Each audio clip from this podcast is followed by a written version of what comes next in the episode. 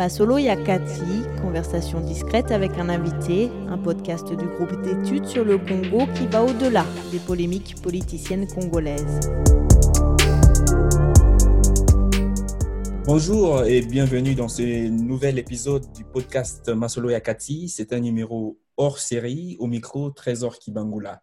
Coronavirus et distanciation sociale oblige, nous enregistrons cette conversation à distance. Nous avons en ligne depuis Kinshasa les professeurs Pascal Lutumba du département médecine tropicale, euh, maladies infectieuses et parasitaires de l'université de Kinshasa. Bonjour professeur. Bonjour euh, monsieur Trésor Kimangula.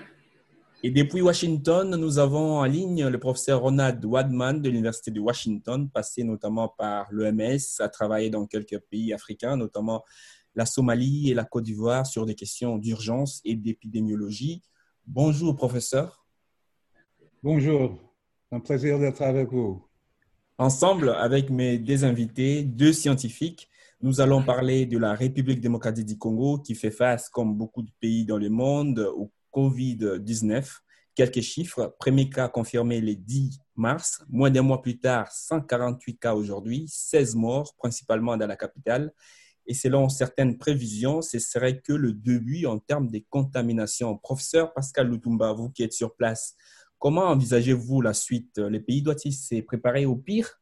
Oui, il est, il est assez clair que euh, en termes d'épidémiologie et en regardant les conditions dans lesquels le pays se trouve, il est clair qu'on devrait se préparer au pire. Parce qu'on euh, a 148 cas aujourd'hui. Il est clair que le nombre de cas augmenterait beaucoup si on a beaucoup plus une capacité de diagnostic. Et la capacité de diagnostic actuellement n'est que dans une institution qui est l'INRB, bien sûr. Et ça voudrait dire qu'ils ne peuvent pas faire euh, euh, le suivi correct de tous les cas euh, contact des cas qui ont été confirmés. Et si c'est le cas, en ce moment-là, on devrait être beaucoup plus loin que 148 pour le moment. Et, et en termes de modélisation de l'évolution du virus, professeur Ronald, dans des pays comme la République démocratique du Congo ou des mégapoles comme Kinshasa, c'est quoi les projections? Combien de personnes pourraient être infectées, par exemple, au Congo? Les projections sont euh, pour euh, une épidémie euh, très, très, très importante qui va toucher tout le monde d'une façon ou de l'autre, mais une épidémie qui va certainement se propager à travers tout le territoire.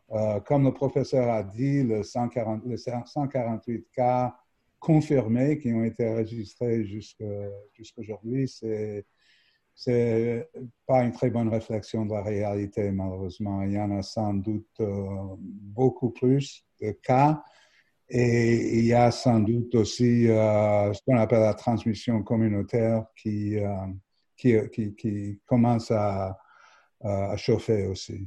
Concrètement, c'est quoi cette transmission communautaire? C'est-à-dire, c'est des cas qui, dont on ne peut pas toujours tracer les antécédents c'est des cas qui sont indigènes, qui, ont leur origine dans le même local où l'individu infecté habite. Ce qui est un peu étonnant un peu avec le Congo, c'est que on savait que ça allait arriver.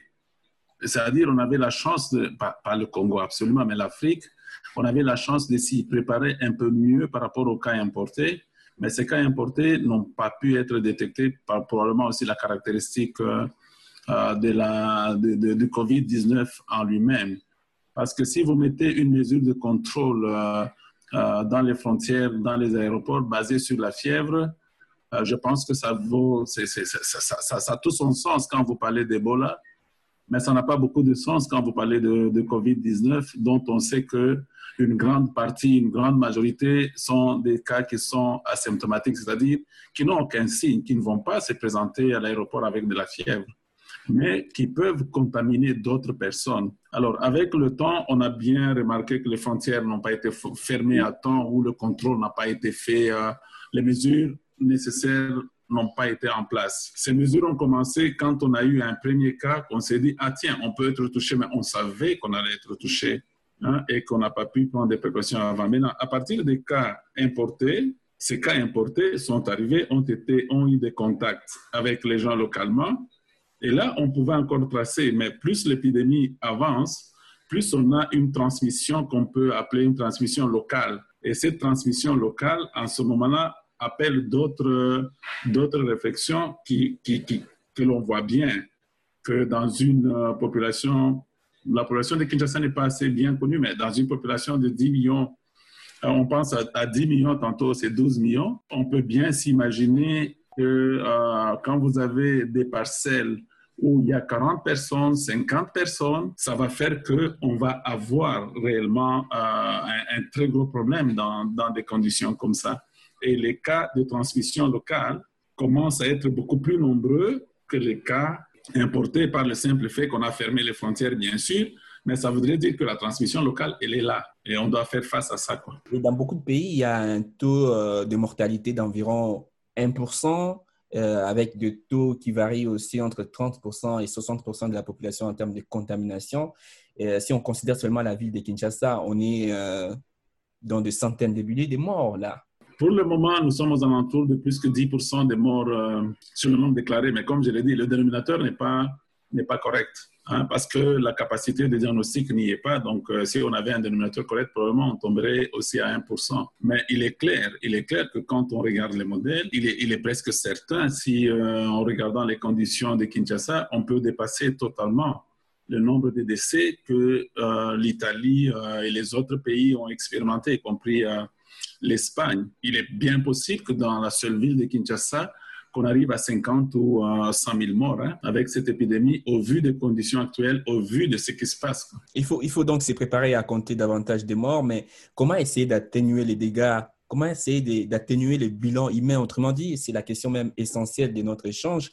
Comment concilier la nécessité de restreindre la propagation du coronavirus et euh, cet impératif de survie d'une grande population congolaise qui vit au jour le jour. Vous avez parlé euh, tout à l'heure des mesures qui ont été prises, la fermeture des frontières. Professeur euh, Ronald, vous avez travaillé sur une étude récemment qui vient d'être rendue publique et, vous préconisez d'autres options pour essayer de restreindre la propagation. Est-ce que c'est applicable? Oui, merci, merci Trésor. Je suis tout à fait d'accord avec tout ce que le professeur avait dit. Une chose qui est, qui est aussi devenue claire, c'est que bien que c'est une maladie qui a un certain taux de létalité qui l'accompagne, il y a une, euh, une division assez claire, c'est-à-dire que les gens plus âgés sont touchés euh, beaucoup plus sévèrement que les jeunes. Donc, le pourcentage des personnes âgées qui sont infectées qui meurent est beaucoup plus élevé qu'elle est chez les jeunes.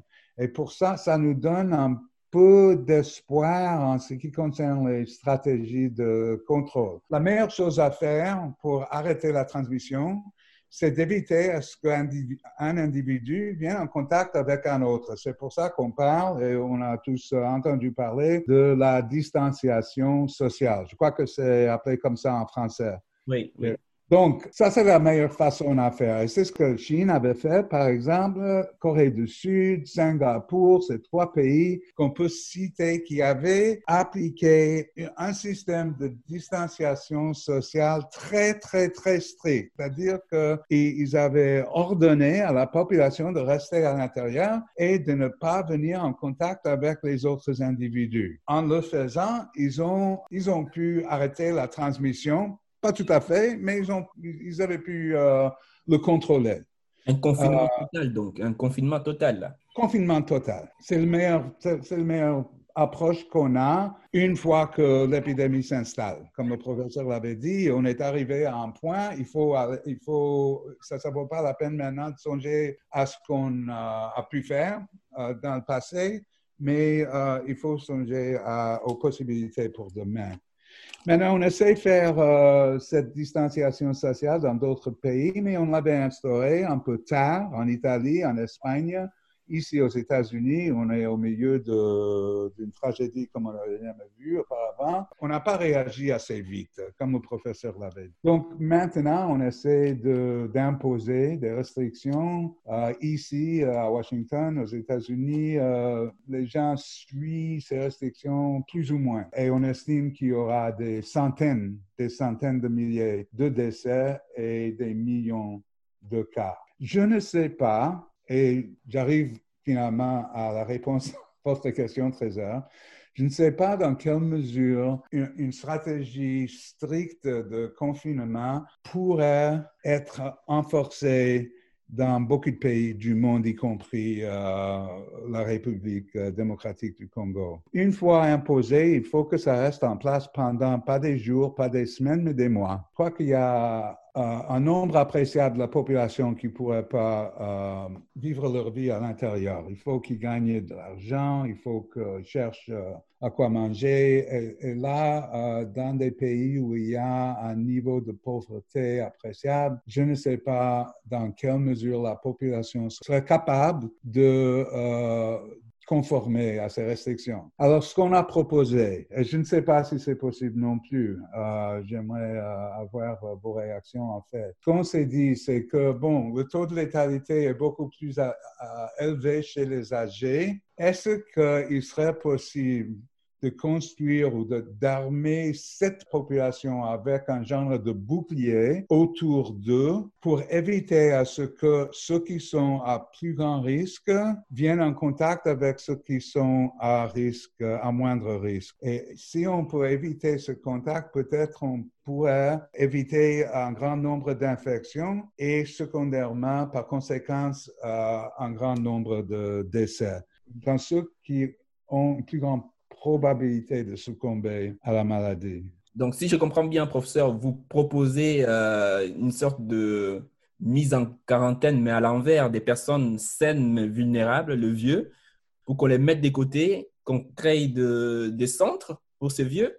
Comment ça se passe concrètement? On appelle ça les zones euh, vertes euh, pour faire justement pour faire la distinction avec euh, la manière dans laquelle on traite l'Ebola, par exemple. Dans l'Ebola, on, isole des malades parce qu'on estime qu'eux, ils sont porteurs du virus et de les laisser mélanger avec le reste de la population, ça met les gens sains à risque parce qu'eux, ils sont malades et ils sont à plus haute probabilité de mourir. Donc, on sépare des malades de la population saine. Ce qu'on propose ici, c'est l'inverse. C'est de séparer les gens euh, qui ne sont pas malades, mais s'ils, tombent malades, ils seraient à plus grand risque de mourir. On propose les séparer de la population où l'infection sévit, mais où les dégâts, les conséquences, au moins en termes de mortalité, risquent d'être moins moindres. Donc, on appelle, ça des zones vertes.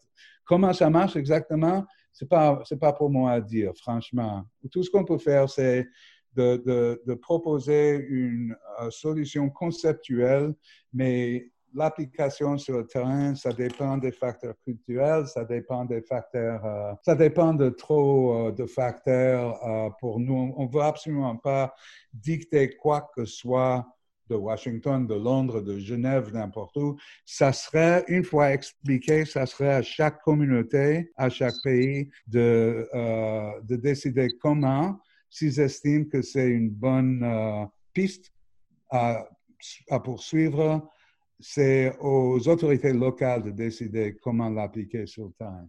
Qu'est-ce qu'en pense d'ailleurs le professeur euh, Lutumba? Est-ce que, professeur, vous êtes d'accord du fait que le confinement aujourd'hui, c'est trop tard ou dans une ville comme Kinshasa, ce serait euh, suicidaire pour euh, la grande partie de la population? Et de l'autre côté, est-ce que ce que propose le professeur Ronaldo est applicable au Congo? OK, donc je, je vais euh, essayer de parler de ces deux facteurs. Il est clair que ce que le professeur Ronaldo propose, théoriquement, euh, sur tous les modèles, ça devrait marcher. Quoi. Hein, ça devrait marcher si on l'applique euh, comme modèle. Maintenant, l'application sur le terrain et les résultats sur le terrain, effectivement, quand on prend la ville de Kinshasa et on prend la RDC, la RDC, il y a une grande partie qui vit dans le milieu rural, bien sûr. Il est assez, assez difficile parce que la plupart des gens, au-delà d'un certain âge, 70 ans et je pense que probablement déjà 60 ans parce que n'oubliez pas que l'espérance de vie ici euh, en RDC elle est très différente de l'espérance de vie en Italie, en Europe. C'est que probablement ceux-là qu'on va appeler vieux à risque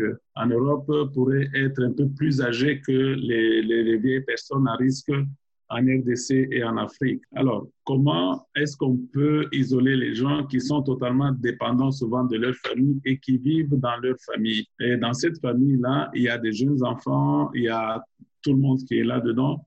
Ça, c'est des choses que les gouvernements peuvent, euh, peuvent envisager en disant comment nous pouvons les isoler. Et cet isolement, il est clair que si c'est bien organisé, ça devrait répondre au moins à éviter la mortalité par le fait que les hôpitaux ne sont pas préparés réellement à faire face euh, aux 1 ou 2 des gens qui vont nécessiter des soins de réanimation intense et des soins intensifs avec des respirateurs. Et quand vous avez une ville de Kinshasa où vous avez euh, euh, moins que 100 respirateurs, probablement moins que 50 respirateurs qui marchent dans la ville de Kinshasa, et que si vous avez 200 ou 300 patients qui nécessitent des soins nécessitant les respirateurs, il est clair qu'il est mieux de pouvoir éviter d'arriver à cette situation parce que, parce que ces gens n'auront pas de soins nécessaires. Et ça, c'est quelque chose d'assez malheureux parce que c'est ça la réalité. L'unique chance qu'on peut avoir, c'est de dire que les populations ici sont assez jeunes. Probablement, on ne va pas avoir une surcharge des hôpitaux. Mais là où je pense que l'on peut se faire avoir, parce qu'on apprend tous les jours de ce nouveau virus, là où on peut se faire avoir, c'est que absolument, ce virus peut,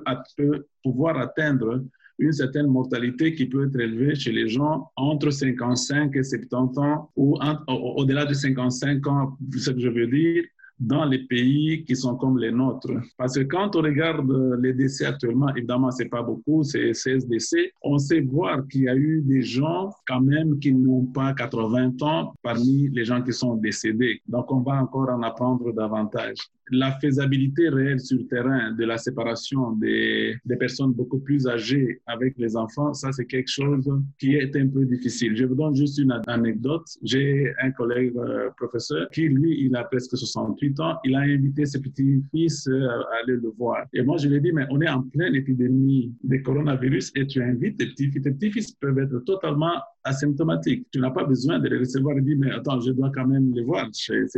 Normal, on se voit chaque fois, une fois par mois. J'ai dit, c'est pas ça que tu dois faire. Et les petits-fils étaient en train de faire du bruit parce qu'on a fermé l'école, on doit aller voir euh, notre grand-père. Et là, c'est un peu difficile culturellement de pouvoir lui dire ne le faites pas parce que tu te mets à risque pour rien. Ça, c'est une chose. L'autre chose, c'est que quand on voit les gens, on a parlé des mesures d'hygiène, si dans le temps, l'hygiène n'était pas leur problème, on ne peut pas changer les gens du jour au lendemain en essayant de leur dire, OK, maintenant vous devez laver les mains fréquemment et tout ça. On peut toujours le dire, mais les gens qui sont réellement dans des communautés confinées ne sauront pas vraiment euh, être assez sensibilisés pour changer du jour au lendemain. Alors, pour parler du confinement, vous savez, quand quelqu'un vit au jour le jour et que vous le gardez deux mois dans une position où il ne peut rien gagner, je crains fort que le choix va être est-ce que euh, je dois mourir de faim ou de coronavirus?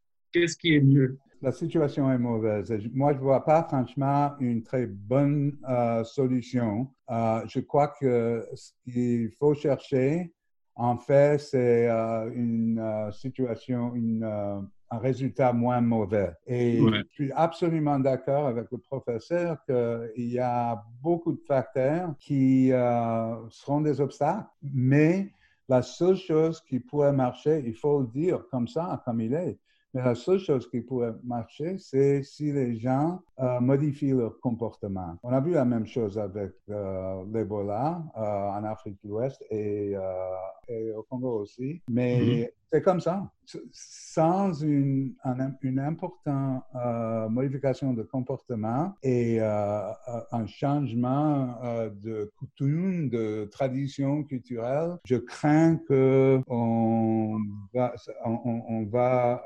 vivre le pire des résultats. Vous, vous, avez parlé, vous avez parlé de, de, vieux qui sont, qui sont des personnes à risque, mais dans un pays comme la République démocratique du Congo, est-ce qu'on peut identifier déjà la catégorie des personnes les ranger dans le camp de personnes à risque qu'il faut peut-être commencer à préserver, à protéger les autres? Le problème, c'est que, comme je l'ai dit, on apprend euh, au fur et à mesure qu'on avance. Hein. On apprend beaucoup de choses de ce, de, de, de, ce nouveau virus, au fait, euh, le Covid-19, et que euh, en RDC, ça vient de commencer. Moi, si moi, je, devrais conseiller, je peux facilement dire, au-delà de 55 ans, il faut faire beaucoup plus attention, ou même au-delà de 50 ans, tenant compte de l'espérance de vie, c'est-à-dire les gens arrivent beaucoup plus affaiblis. Quoi. Je ne sais pas ce que Ronaldo, ce que tu en penses. Non, absolument. Mais je crois qu'une chose qui est devenue assez claire et qui semble être constante, c'est la différence en létalité entre les jeunes et les plus âgés. Donc, je crois qu'on peut dire qu'en en République démocratique du Congo, que ça sera la même chose, euh, la même euh, tendance. Mais ce qu'on ne sait pas encore, euh, ce qui serait important, c'est qu'on on, ne sait pas beaucoup sur des, sur des impacts du virus, du coronavirus, sur les, comme par exemple les gens qui, euh, qui ont euh, le sida, par exemple, ou, les gens qui euh, souffrent de malnutrition. On n'est pas très clair sur les interactions entre le coronavirus et ces autres maladies, même le paludisme, par exemple. Donc, on a beaucoup qui reste à apprendre. Mais pour la différence de létalité selon l'âge, il semble que que, c'est assez constant, euh, pour le moment au moins. Et là, le problème, c'est que avec, ce message-là, c'est que c'est clair, c'est les, les, ce sont les plus vieux, évidemment, qui meurent et ça pose un peu un problème de sensibilisation et de changement de comportement chez les jeunes parce qu'ils se disent on n'est pas concerné, on ne va pas mourir. Tout à fait. Alors, comme on n'est pas concerné, on ne va pas mourir, pourquoi on doit prendre autant de précautions? Mm. Et ce sont les plus mobiles et c'est eux qui se disent de toute façon, non, on ne va pas mourir. Donc, il faudrait vraiment euh, changer un peu le paradigme en disant, OK, vous n'allez pas mourir, mais vous n'avez pas non plus, vous n'allez pas non plus être content d'infecter vos grands-parents qui, eux, risquent de mourir. Ce message doit être bien compris. Et ce qui me semble actuellement, c'est que ce message n'est pas bien compris. On a eu beaucoup de discussions sur la tuberculose, évidemment, le VIH, SIDA, la malnutrition, on est en train de se demander comment ça va se passer, ça c'est sûr. Mais aussi, la grande question, c'est, comme je l'ai dit dès le départ, c'est quelle est la capacité diagnostique qui doit être là hein, pour s'assurer de la prise en charge. On ne va pas prendre en charge. Vous savez, on fait la fièvre ici en RDC pour tout et rien. On a la grippe pour tout et rien, on tousse pour tout et rien, on tousse même pour la poussière sur la route. Donc, en soi, les signes d'appel posent en soi-même des problèmes. Quoi. Tout le monde se dit, bon, je fais la fièvre, mais ça a toujours été la malaria. Pourquoi je vais penser que maintenant c'est le coronavirus? Mm. Je vais penser à ça peut-être beaucoup plus loin, mais je ne me rends même pas compte que j'ai fait ça et je suis infectieux, mais moi, je me suis décidé que c'est les ce n'est qu'un simple paludisme, ce n'est qu'une simple malaria, et je reste dans ma communauté avec tout le monde. Et le confinement veut dire rester chez vous. Chez vous, ça, ça veut dire vous êtes dans, dans une parcelle où vous êtes à 40. Mm. Hein, moi, j'ai vu récemment, il y avait un deuil, on dit il ne faut pas un rassemblement de 20 personnes. Ils étaient presque à 200, et ça, c'est avant-hier. Ils étaient à 200 et personne n'accepte vraiment de ne pas aller au deuil de quelqu'un euh, qu'il connaît bien. Quoi. Et, et d'autres pays ont fait les choix de, de constituer cette immunité collective. C'est le cas notamment de la Suède, des Pays-Bas. Est-ce que euh, ce ne serait pas une option aussi envisageable en RDC parce que le confinement euh, c'est difficile à mettre en place à cause de l'économie. Oui, c'est ce qu'on fait, ce qu'on suggère. Mais on, le suggère, mais avec euh, un point additionnel, c'est que euh, parce qu'on reconnaît que dans la population, il y aura des gens qui sont plus susceptibles et, parmi lesquels la mortalité est plus probable. On dit oui, on, poursuivons une stratégie de euh, immunité euh, de masse, là, comment vous avez dit, herd immunity? Collective. Collective, une immunité. Poursuivions cette stratégie, mais pour diminuer les conséquences dans la population de risque élevé, essayons simplement d'isoler ces gens des autres. Laissez le virus euh, circuler dans la population, mais faisons un essai de restricter cette population aux gens de moindre risque. Et pour ceux qui sont à risque élevé, essayons de les séparer un peu. Je reconnais qu'il y a plein de difficultés, plein d'obstacles. C'est à chaque communauté de faire euh, sa décision à la fin. Moi, j'ai vu euh, des conseils euh, que j'aime beaucoup et que j'essaie de répéter, et c'est que si chaque individu se comportait comme s'il était infecté, même s'il n'a pas le virus, même s'il est sain, sans symptômes et sans infection, si on se comporte comme si on était infecté et on avait le potentiel de transmettre le virus aux autres, ça serait une bonne chose. Professeur Pascal Lutumba, est-ce que la constitution d'immunité euh, collective peut aider c'est une option à envisager au Congo? Non, absolument, c'est envisageable, mais comme, euh, comme l'a dit Ronaldo, le problème c'est quand tu fais ça et que tu ne protèges pas ceux-là qui sont vulnérables de mourir et de surcharger en soi le système de santé qui peut craquer, évidemment. En ce moment-là, tu as un problème parce que la décision des politiques en Suède et en RDC, c'est un peu différent. Ils, ils se disent, OK, Comment est-ce possible? Nous pouvons convaincre les gens en disant on laisse le virus circuler et qu'il y a des décès? Le problème, c'est que pour mieux les convaincre, c'est de dire on laisse le virus circuler, mais les populations à risque sont protégées. Et quand vous les protégez et qu'il n'y a pas autant de décès, je pense que pour les politiques, c'est quelque chose qui est faisable. Ça risque aussi de mener à une épidémie euh, de moindre durée. Parce que si le virus circule au maximum, les gens euh, deviendront infectés et puis euh, l'épidémie va s'épuiser euh, dans un temps plus court.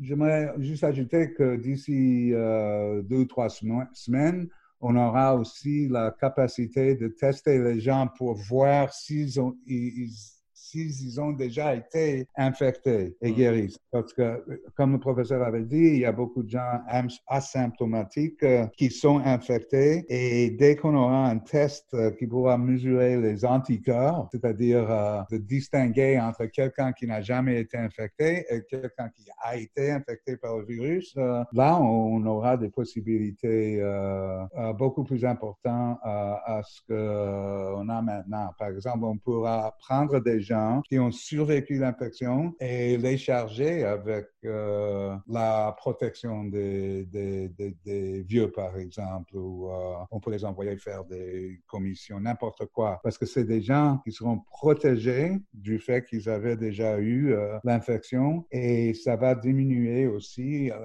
les chances pour le virus à se propager, à se propager dans la population. Donc, ça sera un outil qu'on n'a pas encore, qu'on aura d'ici quelques semaines. Un peut-être euh, pour terminer, parlons un peu de traitement de malades. Euh, professeur Pascal Lutumba, vous qui êtes sur place à Kinshasa, comment se porte aujourd'hui le système de santé euh, congolais? On sait euh, ne sera pas à mesure de, de supporter les nombres de, malades. Comment est-ce qu'il se porte aujourd'hui? Le système n'est pas bon. Le système, il se porte très mal. Le système ne peut pas affronter une telle catastrophe. Si le système de santé à New York, à Washington, en Italie ont été mis à, à l'épreuve très dure, ce n'est pas le système ici qui pourra réellement résister. Comme je l'ai dit, ce système n'est pas préparé pour de telles catastrophes. J'ai parlé des respirateurs, j'ai parlé même des médicaments, parce que le système congolais n'est pas basé sur euh, un système euh, d'assurance où vous pouvez avoir l'assurance, vous pouvez aller dans un hôpital qui, qui, peut vous prendre en charge. Le système congolais est beaucoup plus basé sur euh, le niveau le plus bas qui est le centre de santé avec l'aire de santé, où vous trouvez un infirmier qui n'a pas de capacité d'hospitalisation chaque fois que vous avez une zone de santé, par exemple, qui a 400 000 personnes ou, 200 000 euh, dans la plupart des coins reculés, il n'y a qu'un seul hôpital général. Et une épidémie qui frapperait une zone de santé comme ça, la réponse serait au niveau de l'hôpital et l'hôpital ne peut pas prendre ça en charge. La plupart de ces hôpitaux sont, sont suffisamment démunis en matériel de, de diagnostic parce que en dehors de Kinshasa, la plupart des méthodes de biologie moléculaire qui se font, la PCR, etc., ces méthodes ne sont pas disponibles. Actuellement, tout cas qui, est, qui apparaît à Kinshasa, enfin qui apparaît plutôt en RDC, doit être confirmé à Kinshasa. C'est-à-dire quoi? C'est-à-dire que si vous êtes à 2000 km, parce que la RDC c'est un pays assez grand, vous le savez, si vous êtes à 2000 km, on doit envoyer l'échantillon à Kinshasa. Et quand on envoie l'échantillon à Kinshasa, ça prend le temps que ça prend. On a un délai de diagnostic qui peut prendre 10 à 15 jours. Et vous ne pouvez pas le faire si l'épidémie se généralise et cette épidémie va se généraliser. Et ce système ne saura pas faire le diagnostic et il faut référer les, les malades à l'hôpital. Et les hôpitaux ne sont pas toujours à côté du, centre de santé parce que le centre de santé ne saura jamais prendre ça en charge. Ça, c'est une chose. Et les centres de santé n'ont pas de matériel de protection, c'est-à-dire la catastrophe peut être double, c'est que le, personnel médical va, va, être touché certainement, mais aussi le transfert vers les hôpitaux, ça va être difficile. Ça va être difficile, on le voit avec euh, euh, les femmes enceintes qui doivent aller s'accoucher euh, quand ça se complique pour une césarienne ou pour n'importe quoi vers l'hôpital. On sait que ce transfert est très, très difficile. Et si dans la capitale, on n'a que quelques respirateurs, on n'a pas, vraiment pas de respirateurs à l'intérieur du pays. Et on n'a pas de médecins qualifiés qui ont dû apprendre la biosécurité, qui ont dû apprendre à se protéger et à mener une gestion d'une épidémie de cette ampleur-là. Qu'est-ce qu'il faut faire dans des contextes pareils, professeur Ronald? Qu'est-ce qu'il faut faire pour essayer de, de ne pas saturer ces systèmes de santé euh, dans des pays euh, sous-développés qui ne peuvent pas tenir les coups. Euh, C'est quoi les dispositions à prendre maintenant? Parce qu'on est en retard par rapport à ces virus. Qu'est-ce qu'il faut faire? Qu'est-ce qu'il faut mettre en place très rapidement? Je ne crois pas qu'on a trouvé la formule encore. Comme on, avait dit, comme on avait dit au départ, on entre dans le jeu un peu tard maintenant. Euh, il, aurait fallu euh, euh, commencer dès le départ à mettre en place des restrictions de mouvement très importantes.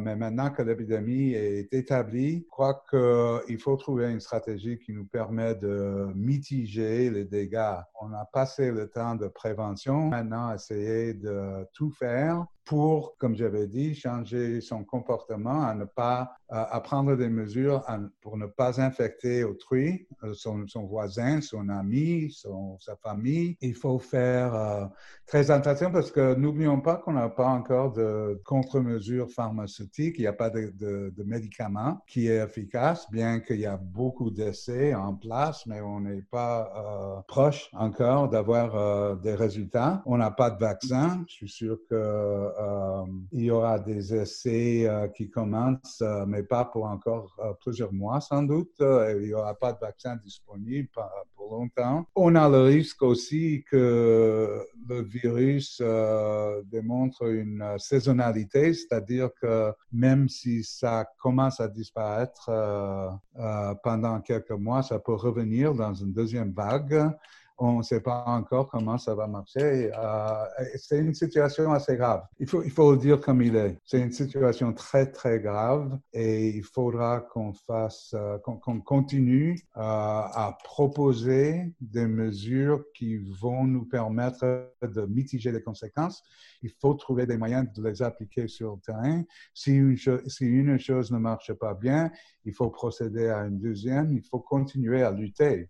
C'est la même chose autour du monde. Ici, la situation est, vraiment catastrophique. On y est tous euh, comme euh, une race humaine dans le même bain, si je pourrais m'exprimer comme ça.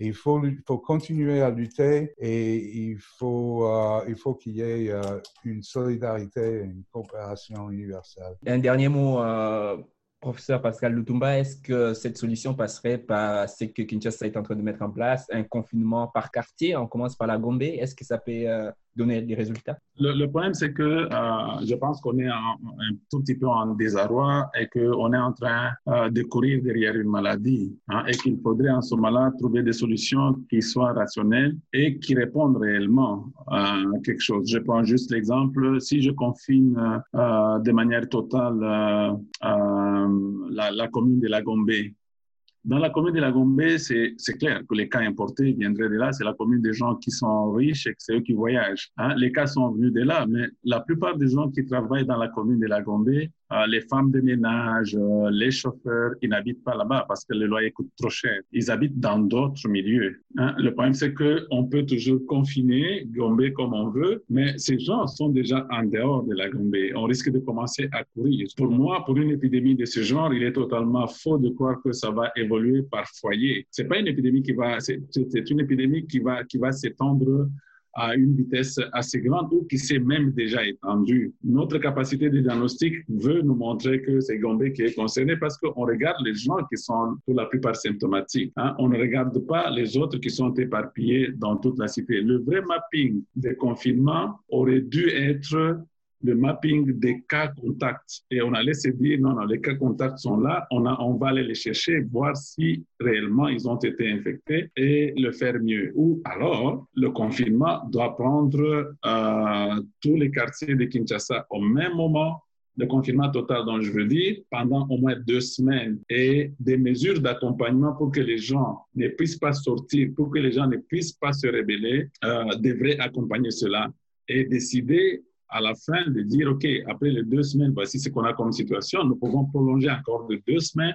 et prolonger, pas attendre qu'on arrive à une catastrophe.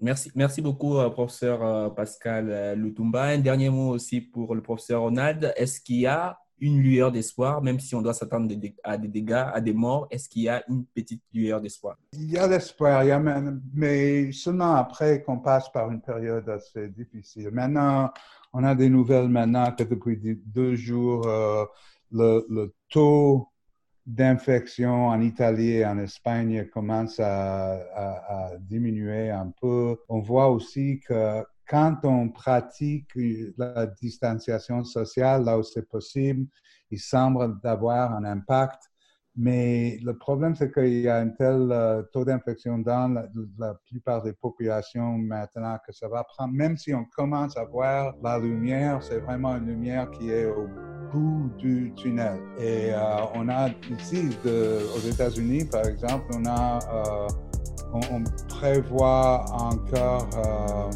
encore deux mois d'une période très, très, très difficile avec tous les impacts sur la population et sur l'économie euh, que vous voyez. Donc, euh, j'aimerais beaucoup peindre euh, une autre image, mais je crois qu'il faut dire la vérité aussi. C'est ce qu'on va passer par une période assez pénible. Merci beaucoup, professeur Ronald. Merci, professeur Pascal Lutumba, pour ces moments d'échange et euh, à bientôt. À bientôt. Merci, professeur. Merci, Président.